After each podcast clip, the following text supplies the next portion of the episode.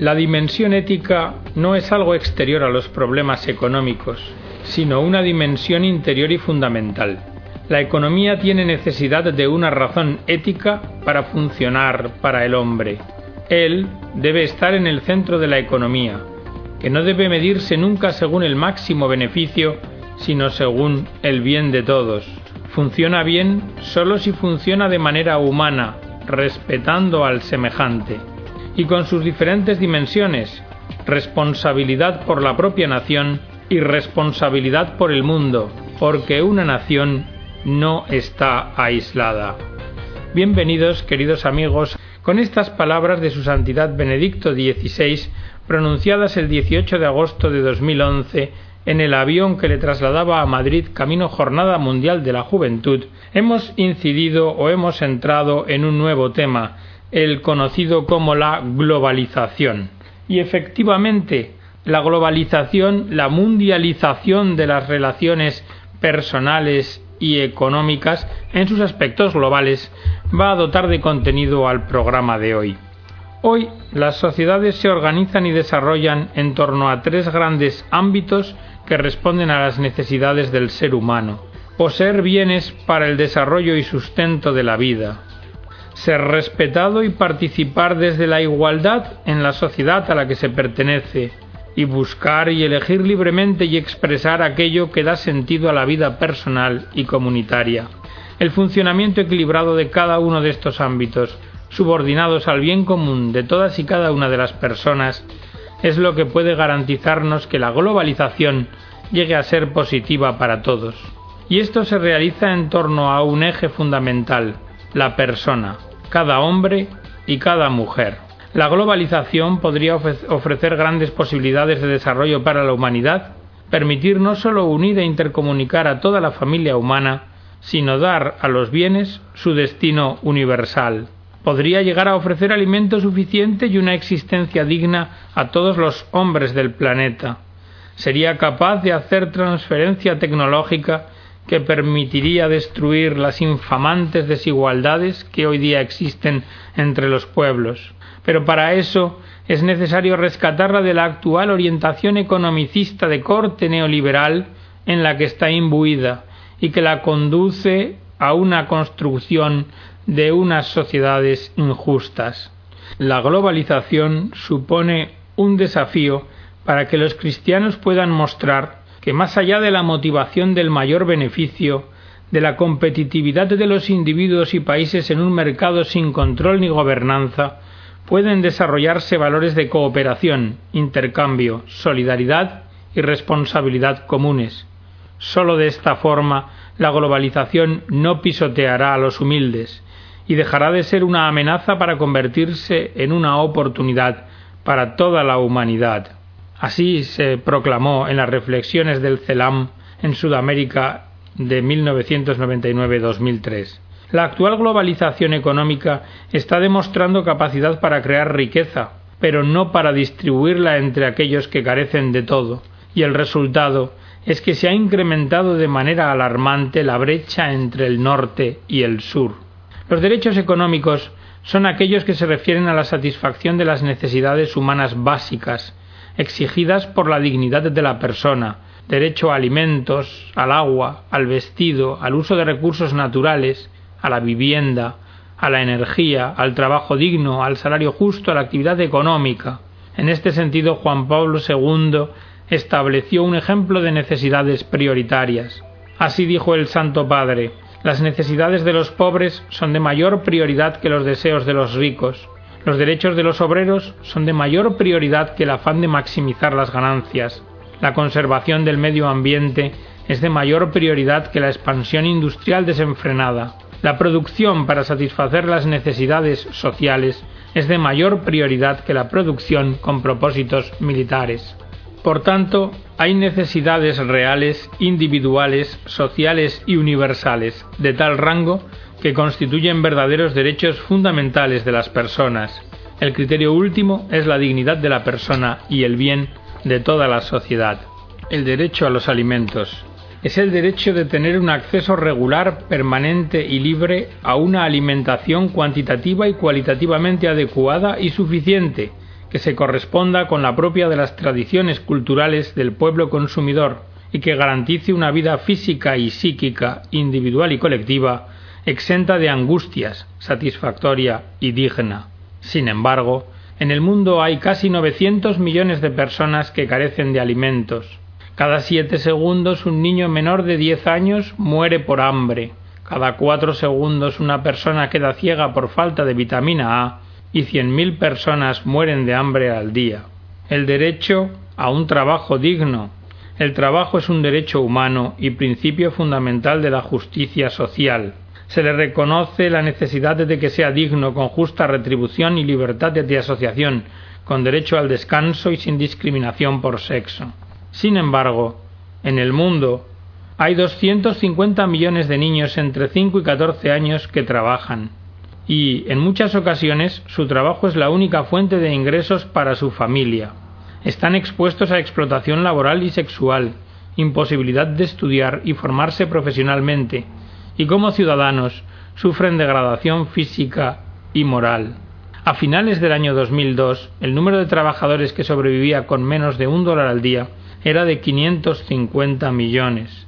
Por otra parte, la globalización de la economía mundial y el fenómeno de la deslocalización de las empresas ha provocado la aparición de zonas francas industriales, conocidas como las maquilas, en las que trabajan unos 27 millones de personas, la mayor parte de ellos mujeres.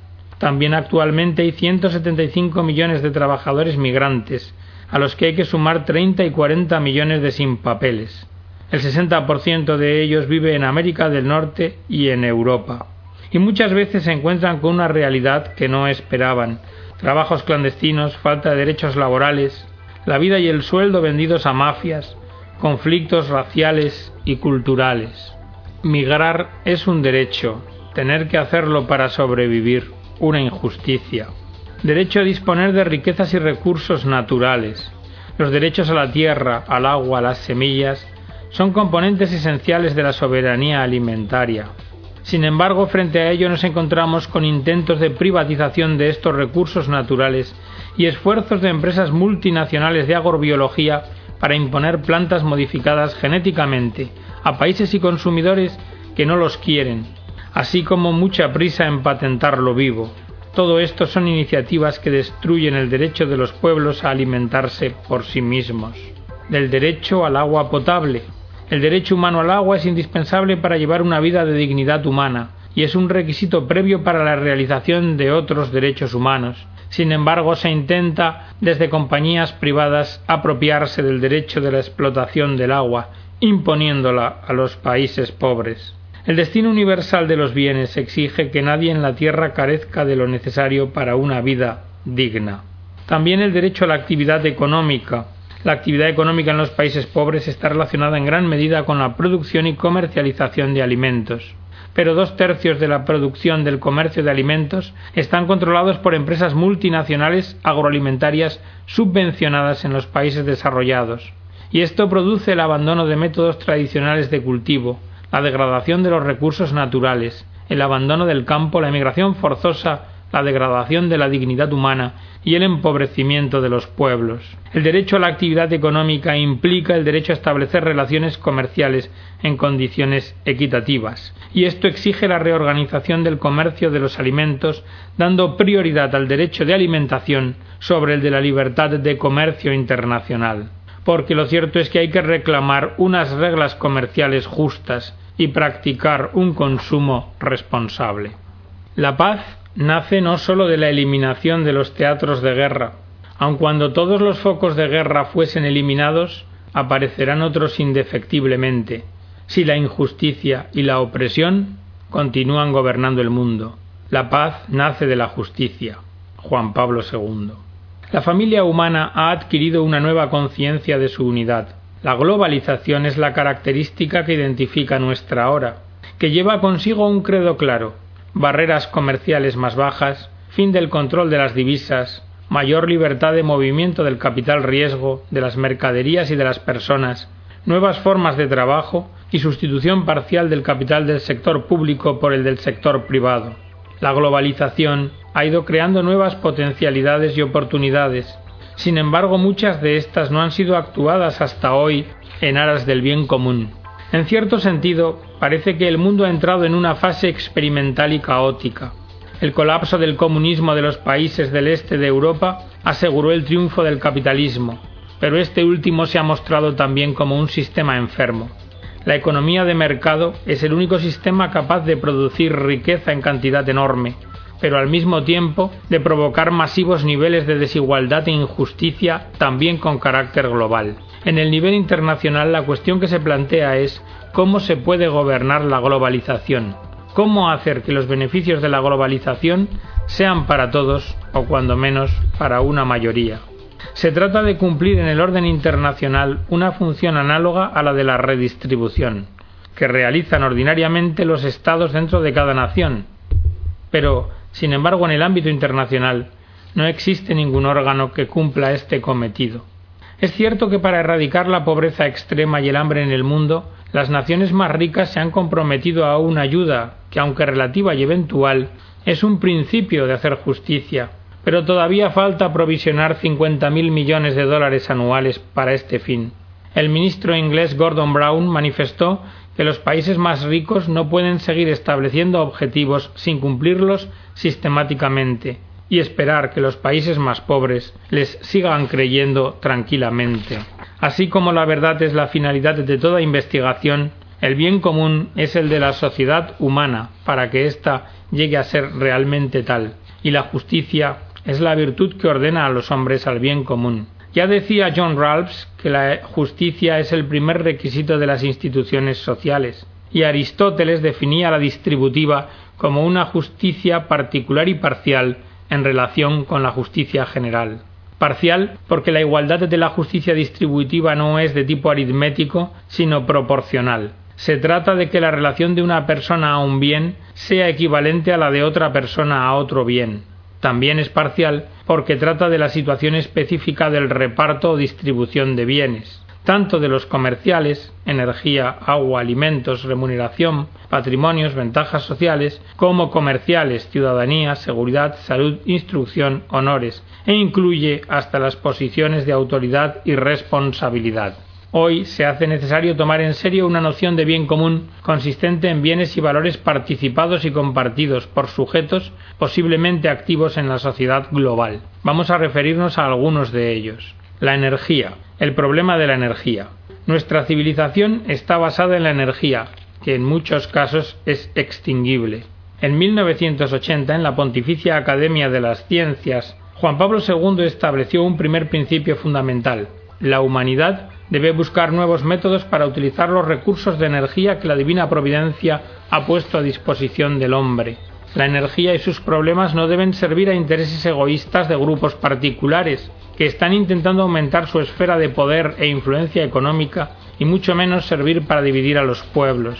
También a modo de conclusión Juan Pablo II hizo referencia a que la energía es un bien universal que la divina providencia ha puesto al servicio del hombre, de todos los hombres, y pertenecientes a cualquier parte del mundo. Y debemos pensar en los hombres del futuro, añadió, ya que el Creador confió la tierra y multiplicación de sus habitantes a la responsabilidad del hombre. Creo, dijo Juan Pablo II, que debe considerarse un deber de justicia y caridad realizar un perseverante esfuerzo en administrar los recursos energéticos y respetar la naturaleza, para que no solo la humanidad de hoy en su totalidad sea la que se beneficie, sino también las generaciones venideras. Y espero que los cristianos, movidos especialmente por la gratitud a Dios, por la convicción de que la vida y el mundo tienen significado, por la esperanza y la caridad ilimitadas, sean los primeros que aprecien este deber y saquen las conclusiones necesarias. La supervivencia de la humanidad y de todas las demás especies de la Tierra depende del destino del agua, donde no hay agua no hay vida. Por lo tanto, el símbolo en común de la vida de toda la humanidad, valorada y respetada en todas las religiones y culturas, también se ha convertido en un símbolo de capital social. La crisis del agua es fundamentalmente un tema de distribución, conocimiento y recursos, pero no de escasez básica. La importancia de este problema, el del agua, hizo que la Academia Pontificia de las Ciencias organizara una semana de estudio en 1975. En aquella ocasión, Pablo VI, reconociendo la nueva importancia del tema, sugirió una serie de recomendaciones centradas alrededor de los siguientes principios claves. Primero, el principio de prudencia o precaución en la utilización del agua. Segundo, el principio de la participación. Todos los individuos deben estar incluidos en la planificación y administración del agua. Tercero, el principio de la solidaridad, ya que el agua se enfrenta constantemente con los seres humanos, dicha actividad constituye, en relación a las presentes y futuras generaciones, una forma de caridad, que debería darse dentro del marco de la ecología. Y en cuarto lugar, el principio de la confianza. Confianza en el hecho de que la naturaleza tiene posibilidades secretas con las cuales se puede lograr el desarrollo que está en la mente del Creador. El problema del hambre. La lista de emergencia para promover una sociedad participativa debe seguir con el gravísimo drama del hambre en el mundo. Tomás de Aquino ya recogía la tradición cristiana y afirmaba, en la necesidad todas las cosas son comunes. Porque lo cierto es que los bienes de la tierra tienen un destino originario y universal, el de servir a todos los hombres. Por ello, a causa de tal necesidad, lo que uno sustrae para el sustento de la propia vida pasa a ser suyo. No es tolerable que cerca de 900 millones de personas mueran de hambre o vivan en condiciones de desesperada necesidad. Sabemos hoy que la respuesta duradera y definitiva no es sólo enviar alimentos. Es necesario descubrir el modo para que los países pobres desarrollen su economía y transformen sus recursos potenciales. Una de las medidas que más se requiere hoy es abolir en los países desarrollados las disposiciones proteccionistas y los subsidios económicos que ayudan a los agricultores de los países ricos en detrimento de los de los países pobres del mundo. Los recursos estarían, pero falta la voluntad política, como manifestó Kofi Annan. ¿De qué sirve ofrecer asistencia tecnológica y dinero para desarrollar potencialidades en los países pobres y medios si luego estos no pueden vender lo que producen por causa de los proteccionismos de los países ricos? Se condena a los pobres a seguir siendo pobres, y ello con una tenaza insalvable de dos puntas, unas deudas con intereses altísimos, por un lado, y por otro, no se les permite entrar en los mercados de los países ricos con sus propios productos. Y siendo esto así, si estas son las reglas del comercio, ¿cómo pueden pagar sus deudas? Si no se cambian las medidas proteccionistas y los subsidios, millones de campesinos y productores de alimentos de los países en vías de desarrollo ni tienen ni tendrán acceso a los mercados de los países desarrollados. El proteccionismo y los subsidios a la agricultura de las naciones poderosas son especialmente nocivos para los pobres, aunque también para la economía mundial. Y no hay signos evidentes de cambio en un futuro cercano. Resulta además que una liberalización del comercio implicaría un aumento en los ingresos mundiales de 1,5 trillones de dólares en el transcurso de los próximos diez años, y que la mayor parte de tales beneficios lo serían en provecho de los países menos ricos deudas insostenibles, flujos de capitales golondrina e intereses altos. Naturalmente no es suficiente dar de comer al hambriento. Es preciso que cada hombre pueda tener una vida digna. Para ello se hace preciso cancelar las deudas insostenibles, y el informe sobre desarrollo humano ya en 2003 abogaba por que los países ricos aplicasen una reducción significativa a la deuda de los países pobres. En todos y cada uno de los 42 países pobres muy endeudados, el ingreso por cabeza es inferior a 1.500 dólares. Además, la lista de reformas para promover una globalización solidaria y justa ha de incluir el aumento de los beneficios provenientes de los flujos comerciales y de capital. Especialmente debe atenderse el flujo de capitales. Las naciones deberían poner a punto planes generales para atraer inversiones de las de a largo plazo. Y los países en vías de desarrollo deberían ejercer un estricto control sobre los movimientos de capitales de naturaleza especulativa, que son a corto plazo, para poder condicionar su volumen y composición y evitar los daños y estragos que en sus economías generan. Se debe recomenzar por la educación como primera tarea en un mundo global.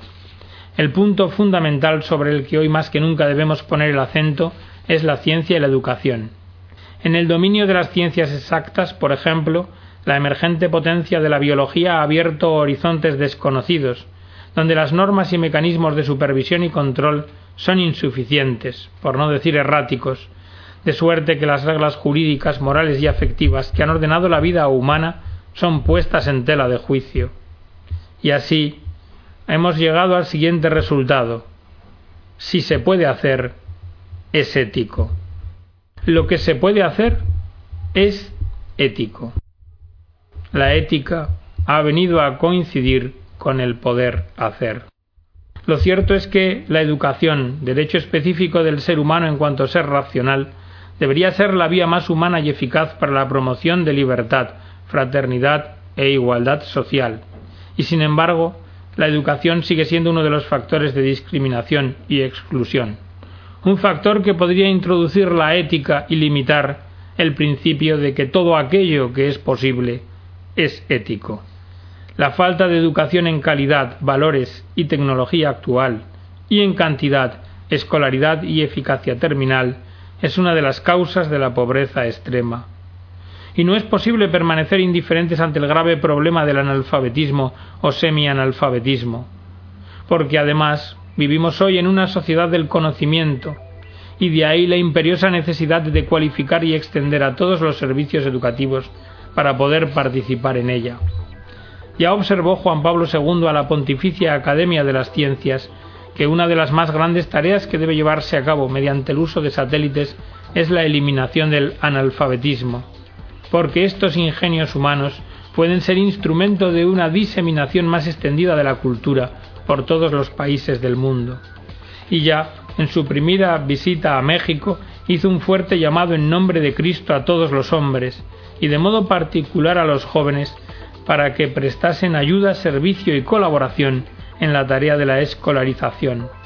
Y terminó diciendo el Santo Padre, mi voz, mi súplica de Padre se dirige también a los educadores cristianos, para que con su aportación favorezcan la alfabetización y culturización con una visión integral del hombre abierto al absoluto.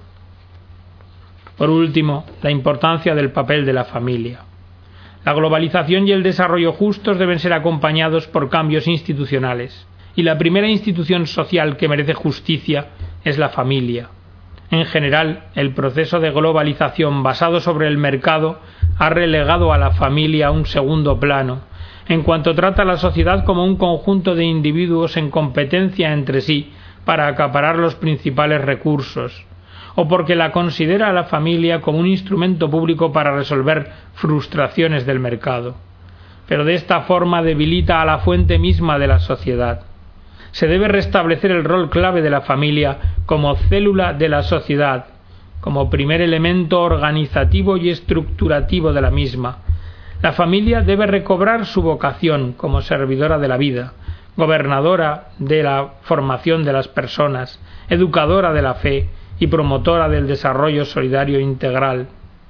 Porque los hombres y mujeres que crían sus hijos en familias fundadas en matrimonios estables no hacen solo algo para sí mismos y para sus hijos, sino que también operan para la sociedad en su conjunto y para el futuro de la humanidad. Se deberían encontrar los medios que permitieran restablecer un sentido de escándalo social ante aquellos que descuidan sus responsabilidades familiares, y para contrastar la cultura de la gratificación inmediata promovida por la industria de la diversión con la verdad. La doctrina social católica está convencida de que la globalización requiere estas medidas económicas, culturales, políticas e institucionales, pero al mismo tiempo considera que ellas deben fundarse sobre principios y motivaciones éticas, sobre principios morales, sobre la verdad. La Iglesia está convencida de que los desafíos planteados por la nueva globalización pueden también ser afrontados con un renovado compromiso ecuménico por parte de las iglesias cristianas. Hay además una gran necesidad de que los pueblos de las naciones del globo sean compasivos los unos con los otros, y que tengan en cuenta el sufrimiento de los otros en el momento de clamar venganza por las heridas recibidas en el pasado. Como Juan Pablo II ya observó, hay necesidad de purificar la memoria colectiva, de recordar las acciones positivas y de olvidarse de las negativas que han ocurrido en la historia de la familia humana. En el fondo, es dar al otro una nueva posibilidad, porque se cree que es mejor de lo que hizo en el pasado, cuando hizo el mal. Es admitir que lo que no hizo bien no está a la altura de su ser. Lo que aquí se pide es algo que formalmente se parece al perdón y que está fundado en el amor.